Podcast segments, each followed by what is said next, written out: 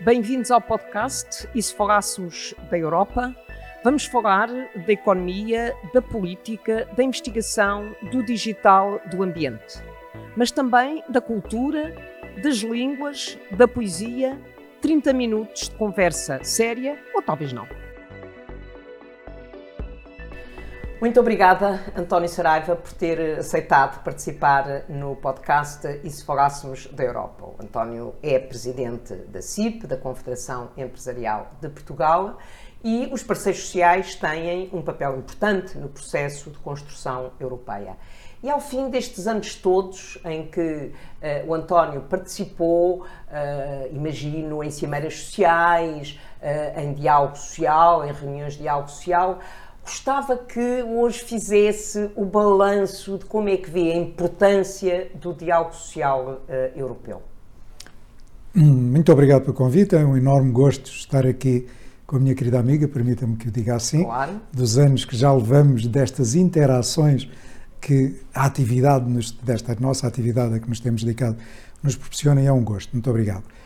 Uh, como é que eu vejo o diálogo social? Uh, à semelhança deixe-me fazer aqui um paralelismo, à semelhança do diálogo social em Portugal, de, do Conselho Permanente da Concertação Social, eh, é virtuoso porque o diálogo tripartido, o diálogo social, eh, a resolução de problemas numa discussão frontal, aberta, em que todos estamos envolvidos, contribui para uh, um facilitar de, das soluções para estes cada vez mais complexos problemas, desafios que vamos tendo a nível global.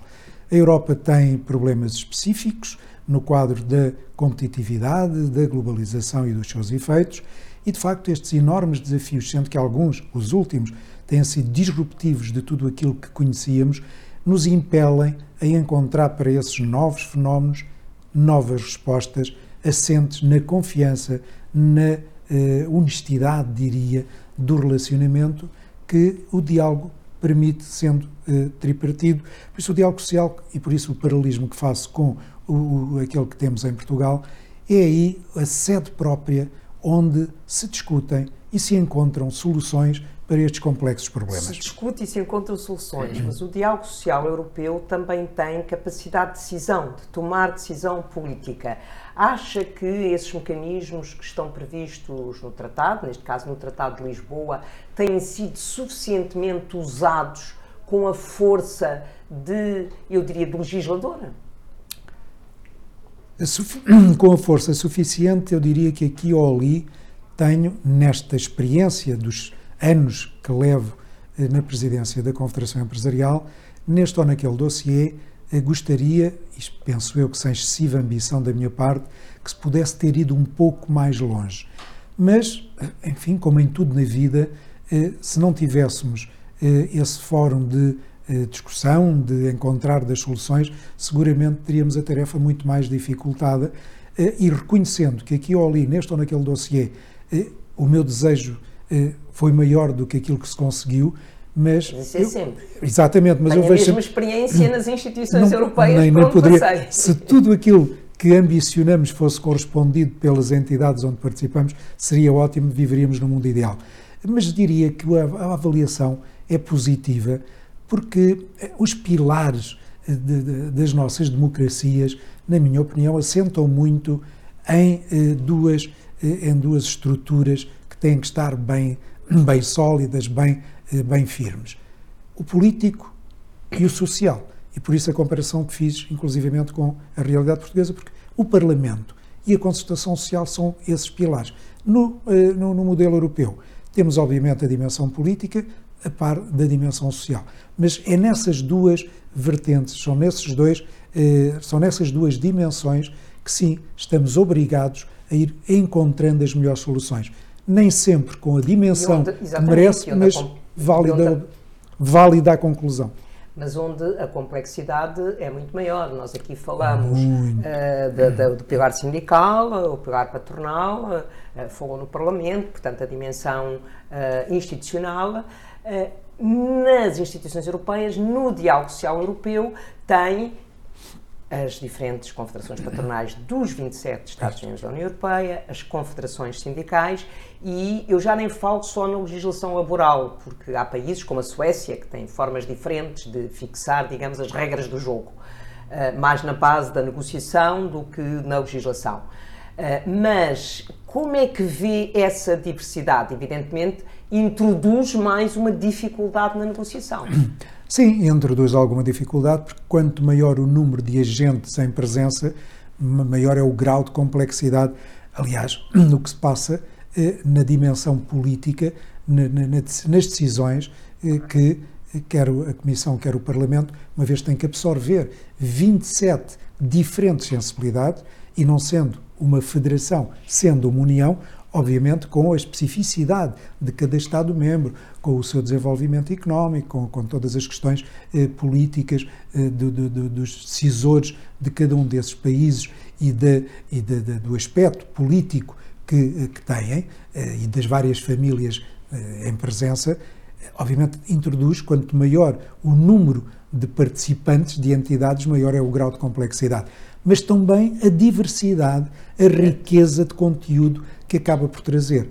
Porque quanto maior o número de opiniões, quanto maior a, a diversidade dessas mesmas opiniões, poder-se-ia pensar, sob o ponto negativo, que isso traria uma entropia eh, ou à decisão ou à, eh, eh à avaliação dos complexos dossiês em que eh, hoje temos na vida.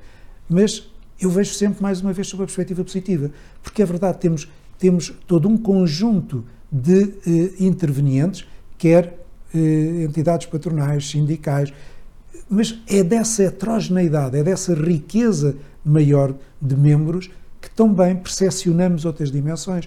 Podemos decalcar boas práticas, que aprendemos todos um com outros eh, as realidades, as, as especificidades, eh, por vezes que não estávamos despertos, porque a nossa realidade, por esta ou por aquela questão cultural, eh, económica, é diversa.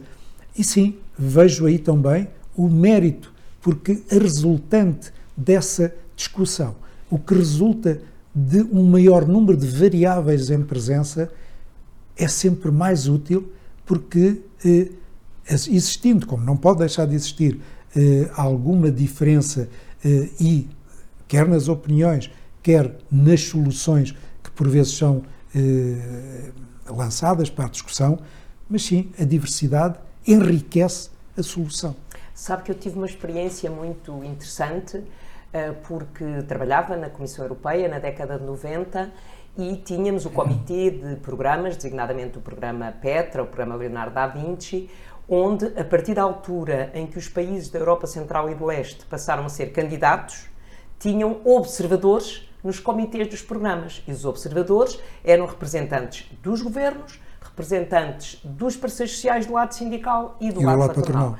E a imagem que nós tínhamos uh, na altura, uh, é por isso que estava a falar, aprendemos todos uns com os outros. Eu acho que houve um processo de aprendizagem, de aprendizagem. mesmo nas confederações desses países, porque aquilo que nós sentíamos é que as confederações patronais e sindicais que vinham desses países, Estados-membros da Europa, eh, candidatos da Europa Central e do Leste, eram muito estatais, tinham uma dimensão claro, muito resultava estatal, da sua anterior situação, claro. do passado. E hoje têm, as sociedades são diferentes, as legislações são diferentes, os contextos económicos são diferentes, mas há, digamos, uma dimensão reivindicativa e uma dimensão de procura de soluções comuns que de facto nós não sentíamos nessa, não sentíamos nessa altura. Nessa altura. Mas os parceiros sociais são, são ouvidos pelas instituições europeias, não digo só o Parlamento, em que quando tomamos uma decisão temos sempre a preocupação de ouvir os diferentes parceiros, mas as instituições, a Comissão Europeia, o Conselho, regularmente os parceiros sociais.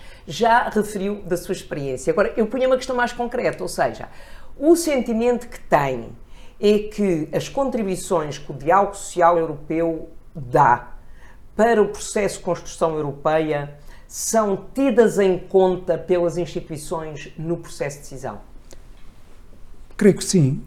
Da minha experiência e, eh, enfim, mais uma vez salvando a questão de que nem sempre a nossa ambição é totalmente claro, correspondida, como não pode ser, é da vida, como se costuma dizer, mas sim, eh, tenho essa percepção que muito daquilo que de construtivo esse diálogo social permite é tido em conta no processo decisório, porque sustentado por aqueles que estão eh, no dia a dia na resolução dos problemas, na constatação das dificuldades. E sim, é, um, é, é virtude, o papel dos parceiros sociais no processo decisório da União, nas suas diferentes, nos seus diferentes uh, órgãos de decisão, na minha avaliação, tem sido muito positiva. E a diversidade que a Margarida fala, eu encontro a nível da Business Europe. Como sabe, a Business Europe é a então, reunião... chegou a ser vice-presidente. a ser vice-presidente, mas independentemente desse, desse cargo que durante eh, esse, esse tempo eh, eh, tive de responsabilidade, a CIP participa na Business Europe desde sempre e a riqueza de benchmarking que aí se faz, a riqueza de novas realidades e daquilo que podemos decalcar dessas diferentes situações, dessas diferentes experiências, sendo que a Business Europe é a união, é a reunião das entidades patronais que a integram, de diferentes, extravasa, aliás, os 27 Estados-membros, como sabe, mas é aí que se constatam excelentes experiências, excelentes eh, modelos, eh, práticas. Eu próprio, enfim, temos uma relação excelente com a nossa congênere COE, a Confederação. Espanhola, que tem a virtude de ser uma grande e única confederação, eh, diferente do nosso caso, que em concertação social temos quatro, como sabe, mas eh, decalco modelos, experiências riquíssimas. Um deles, o programa Promova, dirigido a públicos femininos, em que eh, as empresas que se inscrevem neste programa de formação obrigam-se no ato de inscrição a elevar a cargos superiores eh, as senhoras que se inscrevem, por isso dirigido a públicos femininos, mas eh, com eh, a questão da igualdade do género, Sim. com excelentes práticas neste campo, e outros a nível ambiental, enfim, temos uns e outros decalcado as boas práticas que naquele fora temos encontrado. Extravasando isto a uma dimensão maior, como é o caso eh, do diálogo social europeu, onde temos essa multiplicidade de exemplos, de casos, eh, quer naquilo que construímos, que, naquilo que contribuímos para o processo decisório eh, da, da, da União, mas também na riqueza que nós individualmente recolhemos daquilo que na partilha da informação vamos obtendo. E de facto, nestas duas dimensões, é riquíssimo esse mesmo diálogo social pelos contributos que dá no nosso próprio enriquecimento das nossas organizações, para além do pessoal, obviamente, que é sempre rico, eh, do conhecimento adquirido, mas também no outro, na dimensão dos contributos que entregamos, permita-se uma expressão, à os processos decisórios da União. Processos de decisão a nível europeu. Aliás, eu tive a oportunidade de ter no podcast também a, a, vossa representante na Business Europe a debater o papel da Business Europe. Mas agora passaríamos para uma outra questão, e o António começou por falar uh, das fragilidades da União Europeia uh, em matéria de concorrência internacional. Uh, há uma questão que para mim é uma questão muito importante, que é, não é unânime, nas instituições europeias, no Parlamento Europeu, que é a importância dos acordos comerciais. Ou seja, se nós falarmos em acordos comerciais justos, eh, nós temos eh, hoje eh, na União Europeia estándares ambientais, sociais, de igualdade de género que claramente aumentam, digamos, o custo da produção.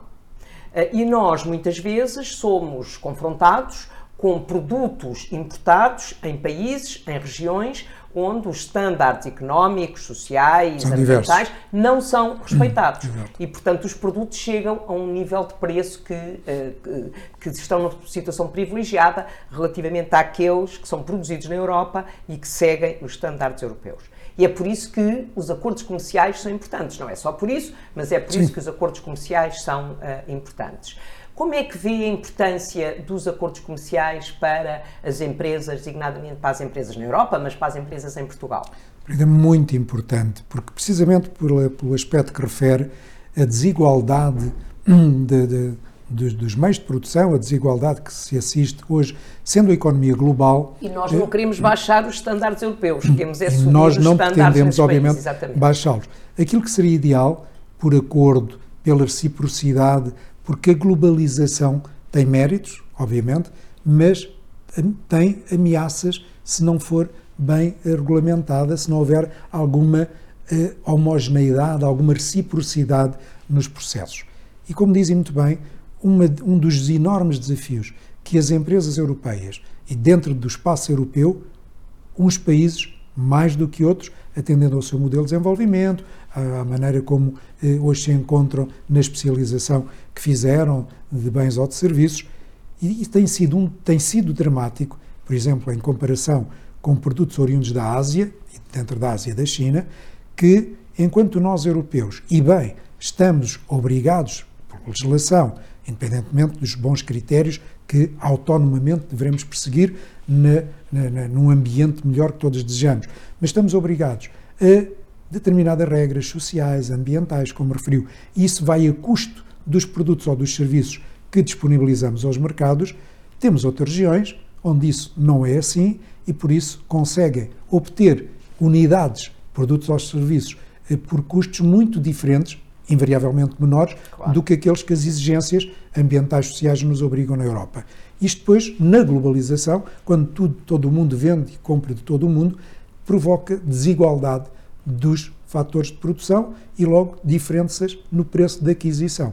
E tem sido perverso porque, na minha opinião, e N vezes uh, reportei isso uh, às entidades próprias em, em, na, na, em Bruxelas, a desigualdade de critérios penaliza as nossas empresas e, em alguns dos setores, nomeadamente na metalurgia ligeira, eu fui fabricando torneiras durante anos e, nomeadamente nas torneiras, nos, no, tudo o que era produzido em, em latão, torneiras, faqueiros, etc., a desigualdade era flagrante. Nós não conseguíamos fazer na Europa eh, uma torneira, dando este exemplo, a menos que 10, tínhamos que a comercializar a 10,5, 11, dependendo Sim. da estrutura de custos, e depois devíamos chegar, sem qualquer controle ambiental, social ou espaço europeu, torneiras oriundas dessas regiões por 5, 6. Onde ainda temos trabalho menores, trabalho Onde ainda escravo. temos trabalho escravo, trabalho menores, em que o ambiente não é respeitado. Eh, e, de facto, a União tem que se proteger, deve proteger-se destas realidades. Nós não podemos ir à origem a esses países obrigá-los às nossas regras, mas devíamos ter aqui algum Sim, equilíbrio à entrada desses produtos para harmonizar tanto quanto possível por essa via alfandegária essa desigualdade de critérios de fabrico mas eh, de facto os acordos têm essa, é, tendem a minorar e até a anular esses flagrantes, eh, essas flagrantes desigualdades. E quanto mais acordos conseguirmos, quanto mais reciprocidade dentro de uma determinada lógica obtivermos, mais acautelados nós estamos no desequilíbrio que ainda hoje sentimos que existe. E por isso, os acordos que já temos e aqueles que perseguimos, nomeadamente como se fala Mercosul, muito, o acordo, México, era o que eu ia dizer, claro, exatamente, Chile. o acordo União-Mercosul, eh, de que tanto se tem falado e que lamentavelmente ainda não temos resultados, sendo que não é apenas culpa europeia, como sabemos, porque uns Sim, e outros claro. defendem-se daquilo que entendem ser as suas, uh, as suas competências ou as suas necessidades. Mas quanto mais rápido caminharmos em acordos, quanto mais rápido caminharmos em reciprocidade, em harmonização, mais transparente, melhor conseguido é todo este quadro da globalização, porque, ainda por cima, com estas recentes crises que vivemos, quer os efeitos Covid, quer os efeitos agora da guerra, a somar àqueles que a Covid ainda nos determina, eh, sentimos que, de facto, estamos eh, fragilizados e, eh, se tivéssemos já uma plataforma de acordo em que isso nos permitisse regras diferentes, estaríamos seguramente a caminhar num sentido diferente e não tão fragilizados quanto ainda estamos Mas hoje. Agora, Só concluir, sim, sim, claro. porque caminhamos para algum protecionismo de algumas regiões, com o receio destas dependências que verificaram existir e destas fragilidades que têm nesta desarticulação que a globalização tão bem encerra, mas o contrário de globalização não é protecionismo, é reglobalização, se o termo me é permitido, é redefinirmos a globalização.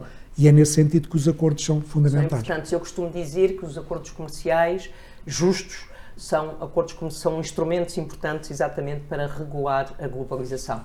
E nós temos um outro problema, temos na produção de serviços e de bens, mas temos também no investimento, ou seja, a Europa é um espaço muito aberto ao investimento de países terceiros, enquanto muitos desses países não respeitam a reciprocidade, não há reciprocidade e, e, e, criam imensas dificuldades ao investimento. Mas agora, nesta uma recente proposta da Comissão Europeia, no sentido de reforçar a autonomia estratégica da União Europeia. Percebeu-se que, de facto, a União Europeia não pode estar dependente uh, nem no fornecimento de bens, nem de serviços, nem de matérias-primas, não pode estar dependente em nenhum setor, não pode ter uma grande dependência de um único país ou de uma única região. E, portanto, hoje em dia, a grande prioridade da União Europeia é reforçar a sua autonomia estratégica. Como disse, não significa fechar-se, mas significa ter uma diversidade claro. Eh, de parceiros e não estar dependente de um único parceiro. E, eh, para isto, a Comissão Europeia apresentou recentemente uma comunicação sobre a indústria verde, eh, onde, exatamente, um dos pilares importantes desta comunicação é exatamente a dimensão comércio, mas a dimensão comércio internacional. Mas a questão que eu lhe colocava é como é que vê esta proposta da Comissão de valorizar a dimensão industrial da Europa, que foi uma dimensão muito desvalorizada nas últimas décadas? Querida, vejo, obviamente, com muito bons olhos. Eh, diria que mais vale tarde que nunca, porque foi necessário passarmos por estas crises para despertarmos ainda mais e mais aceleradamente para esta necessidade. Fomos criando, eh, enfim, por vários fatores, eh, na geografia eh, da União, com países por razões diferentes de outros, como é óbvio, mas fomos criando esta enorme dependência estratégica e as crises vieram demonstrar que não é esse, não deve ser esse o caminho e por isso esse despertar para essa necessidade só, só posso uh, estar mais, não posso estar mais de acordo para despertando agirmos, porque se não conseguimos antecipar, pelo menos agora podemos agir reagindo. E esta reindustrialização, por exemplo, que o Next Generation produziu, que levou os PRR de cada Estado-membro para a reindustrialização da Europa, precisamente para perdermos ou pelo menos minorarmos numa primeira fase essa enorme dependência estratégica que temos. Só posso ver com bons olhos, porque há aqui um conjunto de dimensões, não apenas na, uh, na reindustrialização, na descarbonização.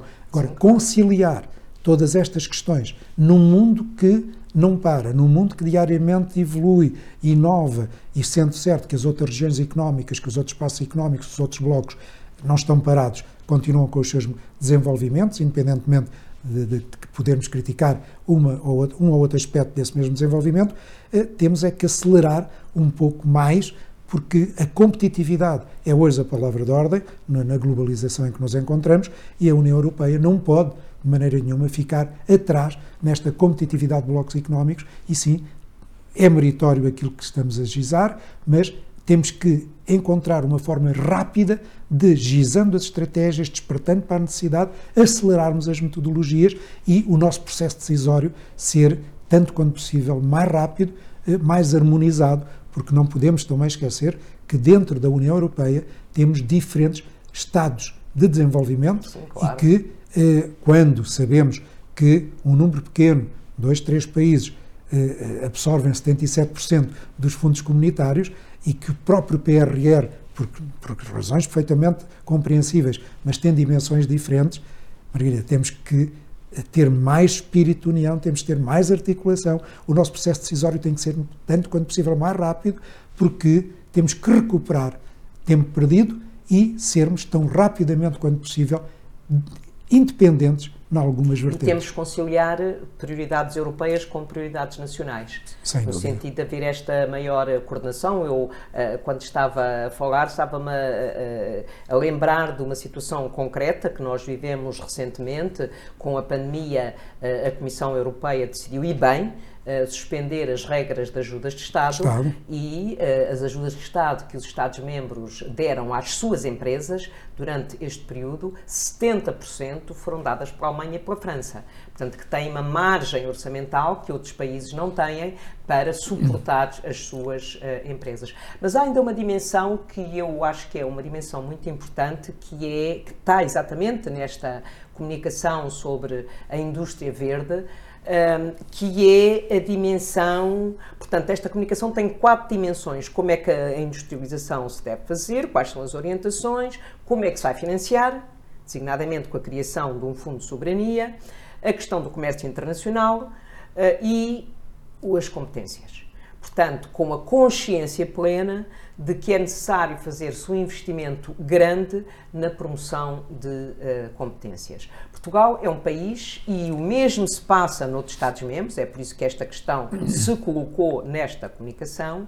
Portugal é um país que tem um déficit de, de, competências e tem que fazer um grande investimento na promoção de competências. Eu digo Portugal, mas repito, sim, sim, os outros 26 eu, também. Claro. Mas como é que vê essa questão? Eu vejo, de facto, louvo essa constatação porque num tempo em que eh, estas novas realidades e as crises que estamos a atravessar e aquelas que virão seguramente depois, eh, estas dimensões de, eh, dos perigos climáticos, da transição climática, da transição digital, exigem, obrigam-nos, diria, a novas competências para respondermos eficazmente a estes diferentes desafios, não só os desafios que já estão presentes, como a todos aqueles que vão ocorrendo.